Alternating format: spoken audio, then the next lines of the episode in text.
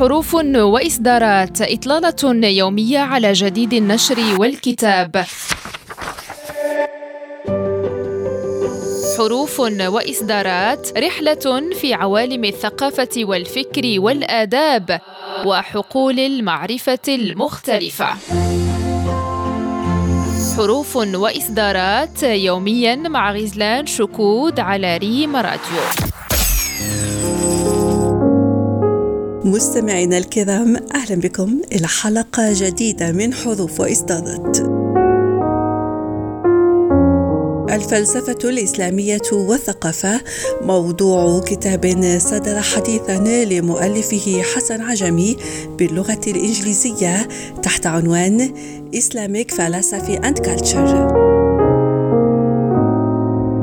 الكتاب الصادر عن دار لامبرت الأكاديمي للنشر يحتوي على النظريات الأساسية للفلاسفة العرب والمسلمين أمثال الفارابي وابن سينا والغزالي وابن رشد وابن تيمية ويربطها بالثقافة العربية والإسلامية راهنة من خلال إيضاح تأثير الفلاسفة المسلمين في الواقع العربي والإسلامي كتأثير ابن رشد في تشكيل عقلية العربي الليبرالي والعلماني وتأثير ابن تيمية في تكوين عقلية المسلم الوصولي.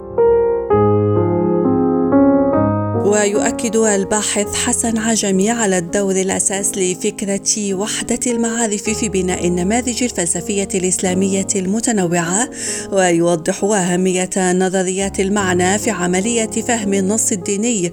ومثل ذلك أن ابن رشد يحلل المعنى على أنه المدرك بالعقل مما استدعى قبوله للتأويل بينما ابن تيمية يحلل المعنى على أنه المحدد بالسياق مما أدى به إلى رفض التأويل الفلسفي والصوفي وقبول التفسير الظاهري للدين.